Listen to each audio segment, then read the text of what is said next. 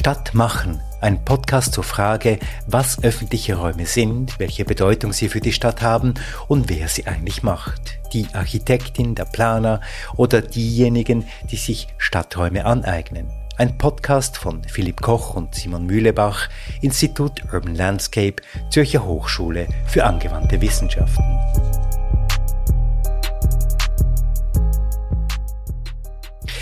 Episode 10 mit einem Gespräch zum Richtiplatz in Wallisellen sowie zu öffentlichen Räumen im Allgemeinen zwischen Philipp Koch und André Gerber, Städtebauhistoriker an der Zürcher Hochschule für angewandte Wissenschaften und an der ETH Zürich.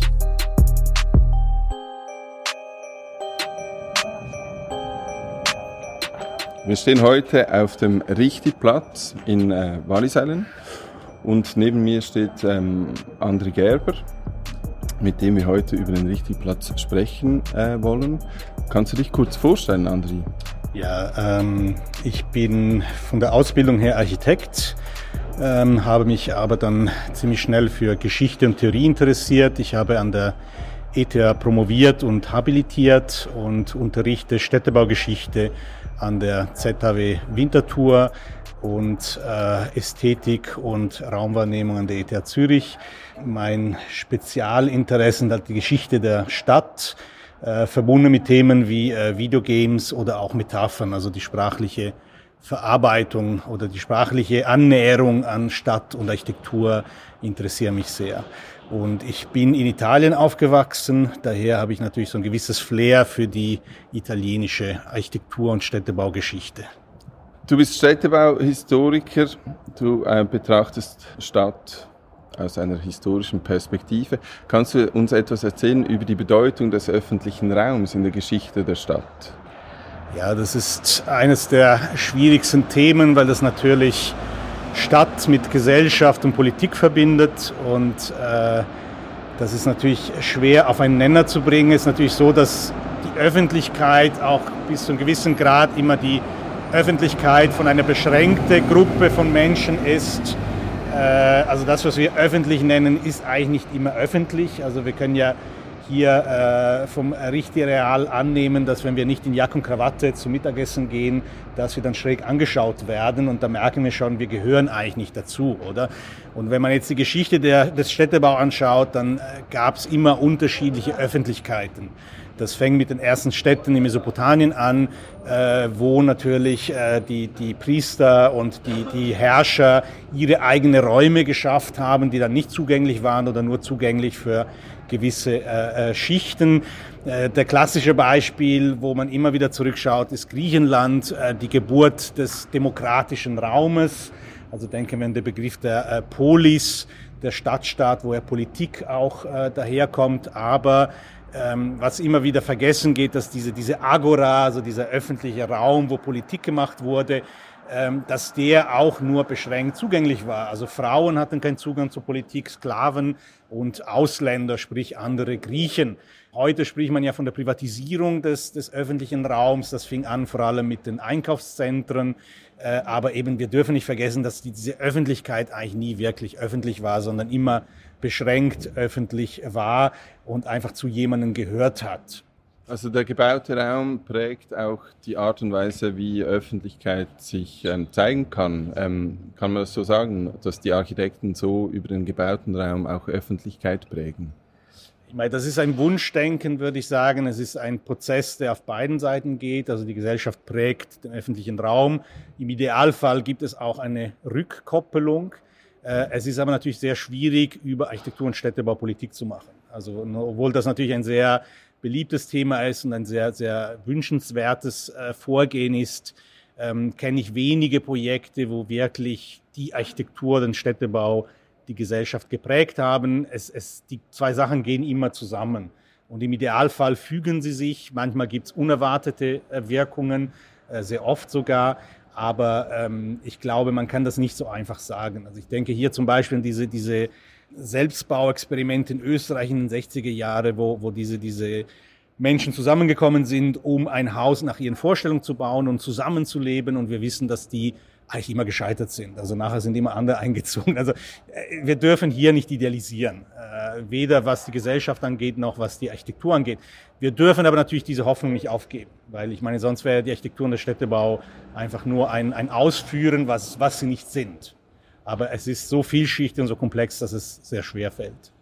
Du hast gesagt, wir dürfen diese Hoffnung oder diese Erwartung nicht aufgeben, dass äh, Architektur und Städtebau tatsächlich einen Einfluss hat auf die Gesellschaft. Ähm, mit welchen architektonischen oder städtebaulichen Mitteln wurde hier so etwas wie eine, ähm, den Rahmen geschaffen, damit Öffentlichkeit allenfalls entstehen kann? Hier wurde natürlich an erster Stelle Ordnung gesucht. Also wir sind in einer sehr äh, unordentlichen Umgebung, wenn man so will mit äh, sehr viele unterschiedliche Strukturen. Äh, und hier wurde wirklich versucht, Ordnung zu schaffen mit einer ganz klaren Struktur und mit dem Bezug auf äh, eine historisch tradierte Form des, des Bauens, nämlich die Blockrandbebauung, die Arkaden. Äh, und man versucht dadurch natürlich eine gewisse Form von Öffentlichkeit äh, zu erreichen. Äh, das wurde natürlich auch kritisiert. Äh, auf der anderen Seite aber auch sind die Wohnungen alle äh, besetzt. Also wir müssen jetzt wirklich mal die Einwohner fragen, äh, was sie an diesem Ort schätzen. Ähm, ich würde vielleicht kritisch sagen, dass dieser Platz nicht wirklich als Platz funktioniert, wenn man jetzt von Öffentlichkeit redet. Äh, aber ich denke, diese Siedlung an sich äh, hat Identität geschaffen. Äh, und das ist natürlich auch etwas, was Öffentlichkeit prägt. Also woher kommst du? Ich komme vom Richtiareal. Und ich denke, jeder kann sich eine Vorstellung machen dessen, was das ist, wo das ist und, und wie dieser, dieser Raum ist. Ähm, du hast gesagt, wurde auch mit historisch tradierten Formen gearbeitet. Welche Beispiele oder welche Referenzen kommen einem in den Sinn, wenn man äh, über das, äh, durch das Richtigareal äh, auch spaziert oder den Richtigplatz betrachtet? Gut, da, da kennen wir natürlich den Architekten Vittorio Magnago Lampugnani. Äh, man sieht natürlich Mailand äh, mit den Arkaden überall. Äh, die Hauptreferenz ist natürlich die Rue de Rivoli in äh, Paris, vor allem für das Gebäude, das er selber äh, gebaut hat. Das ist natürlich sehr spannend. Das wird heute auch eben kritisch gesehen als konservativ. Äh, die Rue de Rivoli war natürlich ein ganz wichtiges Projekt in Paris erst möglich durch die Privatisierung der Eigentümer der Kirche nach der Französischen Revolution. Und da wurde zum ersten Mal wirklich versucht, eine Straße für die, für diese Bourgeoisie auch zu schaffen, also wie eine Bühne für die Gesellschaft.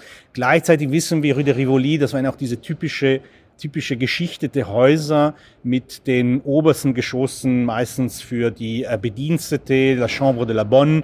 Äh, also es, es war keine exklusive äh, Adresse, wenn man so will, wenigstens auf der Straßenseite, auf der Rückseite nicht.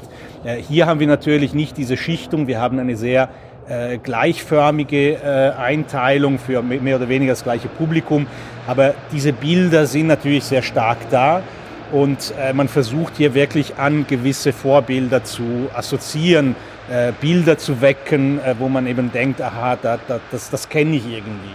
Und dieses, das kenne ich irgendwie, ist natürlich bei vielen Menschen sehr gesucht. Vielleicht noch zwei Fragen zu, zu diesen historisch äh, tradierten Formen. Das eine, diese Arkaden, kannst du etwas sagen über die Arkaden als quasi Typus?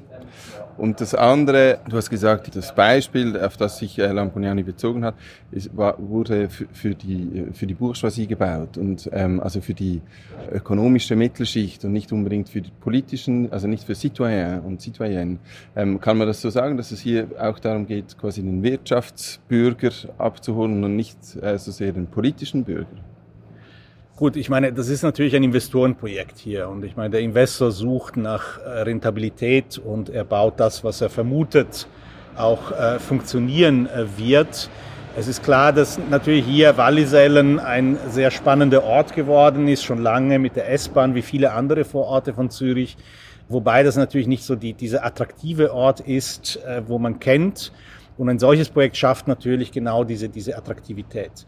In Frankreich, das ist ganz spannend, auch mit den Hausmann-Projekten, weil ähm, die, die Bourgeoisie wird wirklich zu einer politischen Kraft oder die nicht mehr vergessen werden kann. Das ist es gleich auch in Wien mit dem, mit dem, äh, mit dem Ring, weil diese Gesellschaftsschicht eben auch selber eine Repräsentation haben möchte und, und sich zeigen möchte. Und der König muss auf diese Macht eingehen. Also er kann nicht mehr selber entscheiden, das immer vor allem in Wien, aber auch in, äh, in Paris und es entsteht eine riesige Spekulationswelle auch.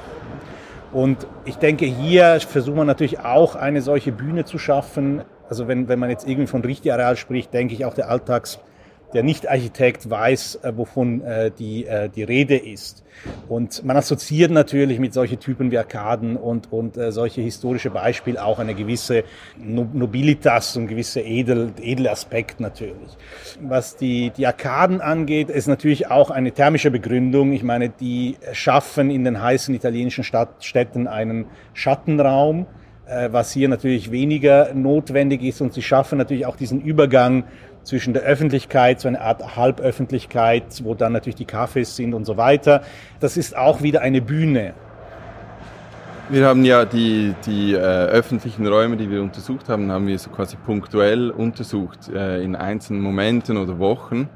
Ähm, und im Gespräch auch mit Lamponiani oder wenn man auch die Arbeit von ihm kennt oder äh, von Architekten seiner Haltung ähm, wird ja oft auch diese Permanenz von Strukturen äh, betont, die eben nicht sichtbar oder wirkbar, äh, wirkungsvoll sind, wenn man das nur so einzelne Wochen quasi be beurteilt. Kannst du etwas über diese Permanenz der gebauten Strukturen auch sagen und welche Intention man vielleicht auch hat mit ähm, dem Schaffen von solchen permanenten Strukturen?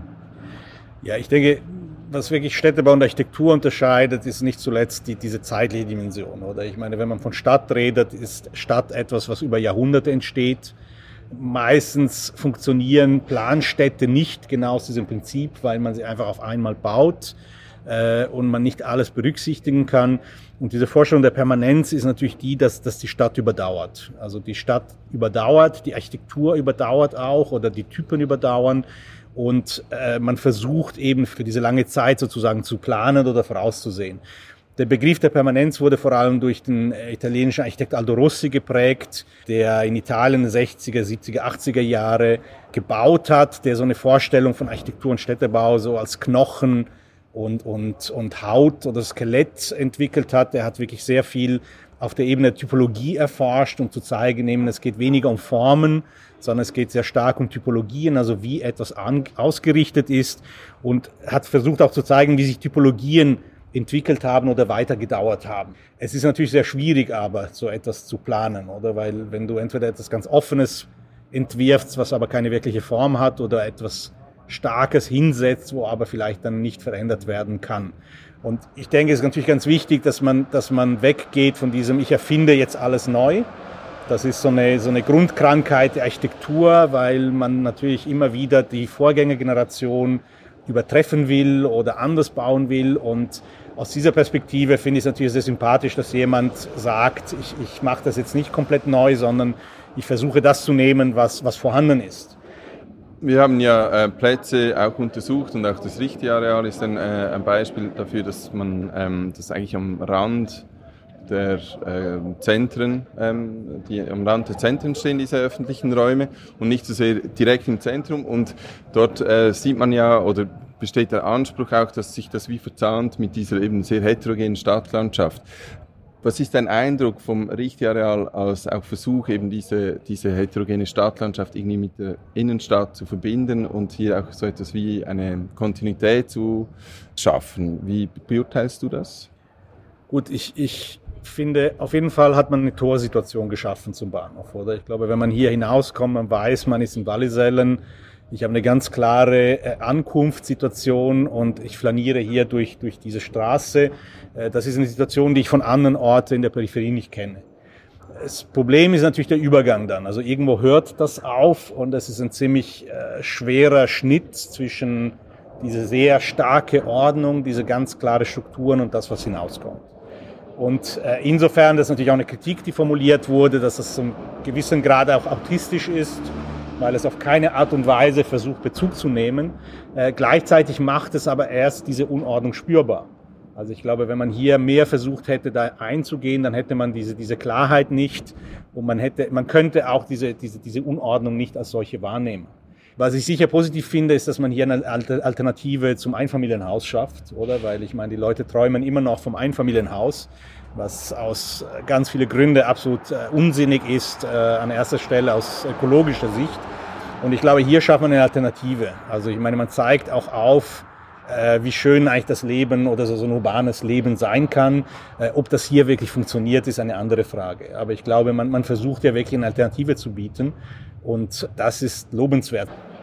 Ich finde es interessant, dass mit dem Kontrast, dass quasi erst über diesen Kontrast die unterschiedlichen Typensprachen oder auch unterschiedliche Vorstellungen von Ordnungen zur Sprache kommen können.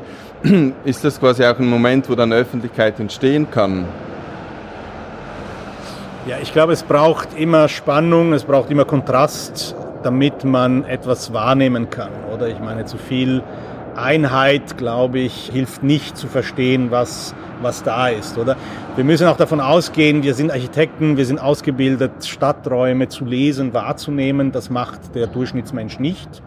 Walter Benjamin hat mal beschrieben, wie man eben so äh, ziemlich äh, geistesabwesend einfach durch die Stadt und die Architektur geht und man nimmt ihn nicht wirklich wahr. Und ich bin ziemlich sicher, dass, dass hier etwas geschieht, oder? Ob das wirklich Öffentlichkeit auslöst, weiß ich nicht. Da wäre wieder die Frage, was ist Öffentlichkeit? Also ich glaube nicht, dass hier jetzt die Skaters kommen und äh, ein, ein nettes kleines Café in der Peripherie entsteht. Aber ich denke schon, dass, dass eine solche Maßnahme überhaupt erst diese Diskussion und diese Wahrnehmung auslösen können. Aber es hat zumindest ähm, quasi einen Punkt gesetzt, wo äh, man über die Form und auch die Entwicklung der Stadtlandschaft diskutieren kann als eben Gegenpunkt. Ein anderer Gegenpunkt ist das Einkaufszentrum. Wie siehst du dort die Verbindung zwischen dem Richtiareal und diesem Einkaufszentrum? Ich habe das auf der Homepage nochmal nachgeschaut gestern und tatsächlich wird das Richtiareal als Tor zum Glattzentrum vorgestellt. Also anscheinend ist wirklich die Vorstellung, dass man hier hinauskommt und zum Glattzentrum geht. Also man stellt sich eine Kontinuität vor. Äh, negativ könnte man sagen, ich meine, das Glattzentrum ist auch eine Bühne. Es ist eine geschlossene Bühne. Es ist eigentlich ein Container, in dem eine Scheinwelt vorgestellt wird, ganz nach dem klassischen Muster eines Einkaufszentrums. Man könnte sagen, dass natürlich diese Scheinwelt hier weitergeht, indem man eine Mailänder Kaffeekultur versucht hier zu exportieren. Also man könnte böse gesagt sagen, das eine ist einfach nach innen gekehrt und das andere nach außen. Aber ich glaube, in dem Moment, wo etwas nach außen gekehrt ist, also in dem Moment, wo es eben nach Außenraum ist, da ist es nicht mehr so einfach, äh, das zu steuern. Oder in einem geschlossenen Raum, Einkaufszentrum, äh, Alpamare und so weiter. Ich meine, das sind einfach künstliche Welten, die kann man extrem gut kontrollieren, man kann sich extrem gut orchestrieren. Es ist wie eine Bühnenwelt. Wenn man dann aber in Städtebau ist, im Außenraum, dann kann man das nur bedingt kontrollieren. Weil da hängt dann davon ab, wie die Leute das aneignen. Und also so wie wir das sehen, ist es auch so, dass ähm, diese Struktur, die da Lamponiani gelegt hat und auch die Architektur, die dann gebaut wurde, lässt ja beides zu. Also sowohl die widerspenstige Gesellschaft, die sich den Raum anders aneignet als gedacht, aber auch diese quasi Kontinuität. Das heißt, das wird eigentlich für diese, zumindest das Potenzial einer Permanenz ist vorhanden. Absolut, also ich glaube schon. Also daher bin ich, äh, finde ich diesen Ort eigentlich sehr spannend weil er eben zwar eine starke Maßnahme greift, aber ich glaube gerade dadurch eben diese, diese Ambivalenz erreicht. Ähm, was spannend ist hier, ich meine, wir kennen ja auch das, das Novartis Campus, wo Lampugnani ja auch eine ganz klare Vorgabe gegeben hat, wie äh, der Städtebau auszusehen hat mit Traufhöhe und so weiter. Und dort gab es ja eine Ausnahme, das war Gary. Äh, Gary lässt sich einfach nicht vorschreiben, äh, wie er baut und wie hoch und so weiter. Und äh, hier haben wir natürlich Will Aretz mit diesem äh, aufgeklebten Steinmuster. Das ist natürlich ganz witzig, die Art und Weise, wie er die Vorgaben subvertiert hat, aber äh, gleichzeitig finde ich, fällt das komplett aus dem Rahmen. Ähm, also anscheinend waren die Vorgaben doch nicht stark genug, äh, um eben diese Einheit wirklich durchzuziehen. Aber gleichzeitig macht das wieder interessant, oder? Ich finde, diese, diese Will Aretz Gebäude hier ist, finde ich, finde ich nicht wirklich gelungen. Aber vielleicht braucht es auch so etwas oder dann braucht es auch mal Hässlichkeit innerhalb einer sehr großen, klaren Struktur und das, das schafft dann wieder diese Ambivalenz, die du ansprichst. Diese Bezugnahme auf historische ähm, Formen, Typologien äh, oder auch das Neuerfinden von historischen Formen, Typologien, das Wiederherstellen von alten Städten ist ja vor allem auch im, im deutschen Architektur- und Städtebautiskurs ziemlich kontrovers. Kann man das in eine Linie setzen, das, was hier Lampugnani macht mit dem Wiederaufbau der Altstädte in Frankfurt und anderen Städten in Deutschland? Geht es da um dieselbe, quasi auch einen politischen Konservatismus, der hier zum Ausdruck kommt, nicht nur ein baulicher Konservatismus? Gut, das ist natürlich eine sehr schwierige Frage. Ähm, in Deutschland wird das natürlich zurzeit sehr stark äh, debattiert, weil tatsächlich äh, rechtsorientierte politische Kräfte versuchen, diese Art von konservative Architektur und Städtebau für sich zu vereinnahmen. Und da wird natürlich auf die gute alte Stadt verwiesen und, und hier wird ganz klar Architektur äh, zum politischen Instrument. Äh, es ist natürlich so, dass aber in der Geschichte der Städtebau und Architektur immer wieder auf die Vergangenheit angeknüpft wurde und immer wieder unter andere Vorzeichen. Und aus dieser Perspektive äh, hat das hier natürlich absolut nichts mit Politik zu tun. Also ich habe jetzt auch noch nie gelesen, dass die SVP irgendwie mit, äh, mit dem Richtiareal äh, Werbung gemacht hätten, sondern die machen natürlich Werbung mit den Hüsli äh, im, im Tockenburg. Ich meine, wir kennen das, diese Diskussion zwischen äh, Land und Stadt in der Schweiz. Das finde ich ganz spannend. Also das hat absolut nichts mit Politik zu tun. Ich meine, die, die, die Weimar Republik, die hat ganz klar ein Programm im, im ähm, Wohnbau gehabt und die hat auch natürlich Politik mit Wohnungsbau gemacht. Also man kann das genauso gut äh, links, äh, ähm, links sehen, wobei natürlich dort äh, die Sprache eine andere war. Sie war die Architektur der Moderne, Flachdächer und so weiter. Aber gleichzeitig war es natürlich schon so, dass das sowohl rechts wie links äh, versuchen, Stadt und Architektur zu vereinnahmen äh, und dass tendenziell jetzt eher die Rechte mit, mit einer konservativen Haltung ähm, vorgeht. Also man kann Städtebau nicht eins zu eins mit parteipolitischen Positionen irgendwie verknüpfen, aber die Politik kommt quasi etwas äh, auf sanft Pfoten ähm, äh, äh, findet sie Eingang in den Städtebau. Ähm, man hat zum Beispiel auch beim äh, New Urbanism in Amerika ja immer wieder die Kritik gehört, dass zwar ähm, die Stadträume, die da geschaffen werden, oftmals sehr zugänglich und offen sind, aber letztendlich durch die Preispolitik und die Zugangsbedingungen dann eben doch nicht offen. Dann könnte man so diese Kritik eher auch etwas in den Vordergrund rücken, dass man hier zwar eine schöne ähm, Stadtstruktur aufbaut mit ähm, Bildern aus der Geschichte, aber letztendlich auch eine sehr exklusive Stadt. Gut, ich, ich kenne die Preis hier nicht. Ich meine, da muss ich jetzt mal den Vergleich machen mit, mit ähnlichen Strukturen, jetzt zum Beispiel äh, das Zwickjareal, äh, wo dann ganz klar subventionierte Wohnungen, Genossenschaft ist, ist dahinter. Aber gleichzeitig, es ist ein offener Raum hier, oder? Ich meine, er ist angeknüpft an die S-Bahn. Äh, ich glaube schon, dass das hier nicht diese Exklusivität der amerikanischen Städte sind. Ich meine, die amerikanischen Städte, man denke an, an, an diese, diese, diese Retortenstädte von Walt Disney, da ist ein 50-seitiger Katalog, wie man sich verhalten muss. Also ich meine, wenn man da den Garten nicht schneidet, dann, dann, dann ist man raus. Also ich meine, das, das geht dann auch noch mit, mit, mit wirklich ganz klare Vorschriften. Also ich meine, hier haben wir eine ganz andere Vorstellung. Äh, klar, ich denke nicht, dass man hier skaten kann, aber gleichzeitig ist es eine gewisse Offenheit und ich denke nicht, dass man hier einen solchen Katalog an, an, an Vorschriften hat. Also aus dieser Perspektive glaube ich nicht, dass es ein, ein sehr exklusiver Ort ist. Wie wird das Richtiareal eigentlich im Städtebaudiskurs, im Fachdiskurs auch, ähm, wie wurde das aufgenommen oder immer noch diskutiert? War es überhaupt ein Thema? Gut, ich glaube, es war eine Herausforderung. Äh, und es war eine, eine ähm, wie sagt man, es war äh, für viele nicht verständlich. Also ich glaube, vor allem am, Einf am Anfang äh, gab es sehr viele kritische Stimmen, äh, weil man eben diese, diese Rückzug auf die Geschichte als zu einfach gesehen hat, als etwas zu, so wie ein Kurzschluss und, und zu wenig offen, wenn man so will. Ähm, seither hat sich das eigentlich gesetzt. Also ich, ich bin in letzter Zeit nie mehr auf äh, Kommentare oder äh, Besprechungen von diesem Aal gefallen. Ähm, eher positive. Also ich habe wie das Gefühl, dass es nach einem ersten Schockmoment, wo, wo viele so ein bisschen das Gefühl hatten, das kann man doch nicht, man kann doch nicht die Rue de Rivoli nach Wallisellen bringen, oder? Ähm, aber ich denke, es war wirklich so, diese, dieser Schock war auch notwendig und Jetzt hat man sich schon ein bisschen damit angefreundet, beziehungsweise es ist einfach geschehen und Menschen wohnen hier, Menschen arbeiten hier, es funktioniert und man hat das jetzt ein bisschen hingenommen.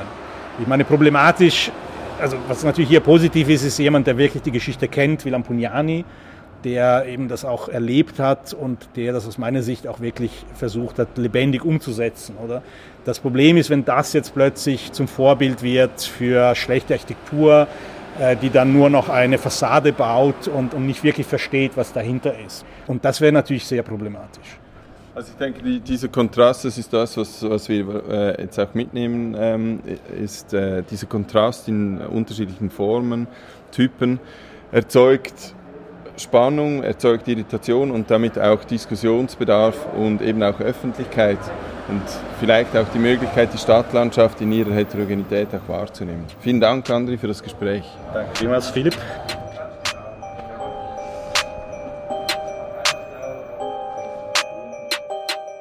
Stadt machen. Ein Podcast zu öffentlichen Räumen und wer sie gestaltet und sich aneignet von Philipp Koch und Simon Mühlebach, Institut Urban Landscape, Zürcher Hochschule für angewandte Wissenschaften in einer Produktion von podcastlab.ch.